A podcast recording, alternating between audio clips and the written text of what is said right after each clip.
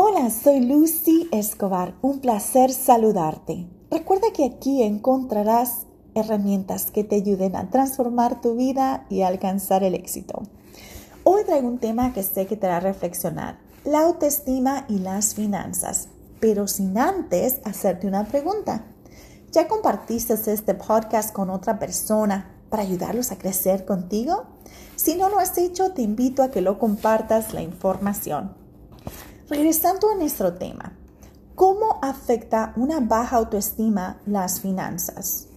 De acuerdo a mi trayectoria de más de 20 años en el cargo de gerente de sucursal bancario, puedo identificar que la autoestima y las finanzas tienen una relación muy estrecha entre sí. Las personas con baja autoestima tienen el hábito de comprar y ahorrar deficiente ya que tienen a malgastar el dinero de forma insensata y sin necesidades. Según las estadísticas muestran que una persona con baja autoestima tiende a ser un comprador impulsivo. A diferencia de las personas con autoestima alta, se caracterizan por mantener un plan financiero adecuado a sus metas y sus objetivos. Esto nos lleva a una gran reflexión. ¿Qué clase de comprador eres tú? ¿Un comprador impulsivo o aquel comprador que tiene un plan financiero adecuado a sus metas y necesidades? Algo para reflexionar. ¿De qué manera las finanzas perjudican la imagen personal?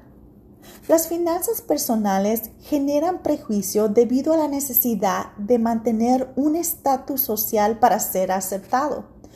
Una persona con una baja autoestima busca ser aceptado y por ello tiende a gastar más de lo que gana porque quiere ser aceptado en un círculo social. Asimismo, cuando no se obtiene un salario adecuado para sostener este estilo de vida aceptado dentro del círculo social, de esta manera las personas gastan más dinero del ingreso que perciben y recurren a las tarjetas de crédito con la finalidad de adquirir una imagen solvente ante la sociedad. De esta manera, desafortunadamente, afecta a las relaciones y las finanzas de las personas que se presentan con una imagen ficticia. Desde mi punto de vista como mentora, sugiero que la relación financiera requiere establecerse una imagen personal enfocada en los valores y talentos personales. Por ello, es importante sanar la autoestima para mantener un equilibrio financiero y vivir en plenitud. Tengo una pregunta para ti. ¿Te gustaría saber cuáles son los cinco hábitos financieros que una persona con una autoestima sana practica? Bueno, te voy a invitar a que vayas a lucyescobar.com y, y visites mi blog. Ahí te voy a compartir cinco hábitos financieros con una autoestima saludable. Para concluir, considero que es primordial crear conciencia de la situación financiera que tenemos en este momento. Si como consultora de profesionales yo te sugiero que para sanar tu autoestima te enfoques en tus finanzas y en tus fortalezas. ¿Cuáles son esas habilidades?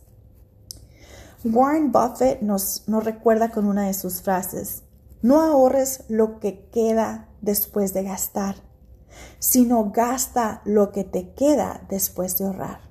Esta frase es de suma importancia. Deseo que este podcast haya sido bendición para tu vida y sobre todo te invito a que lo vuelvas a escuchar. Medita sobre la información que te acabo de, compartir y sobre todo ve a mi podcast, ve a mi blog para que puedas leer esos cinco hábitos financieros que una persona con una autoestima saludable practica. Nos encontramos en el próximo podcast y recuerda que aquí encontrarás aquello que te inspire, herramientas que te ayuden para transformar tu vida y alcanzar el éxito. Hasta muy pronto.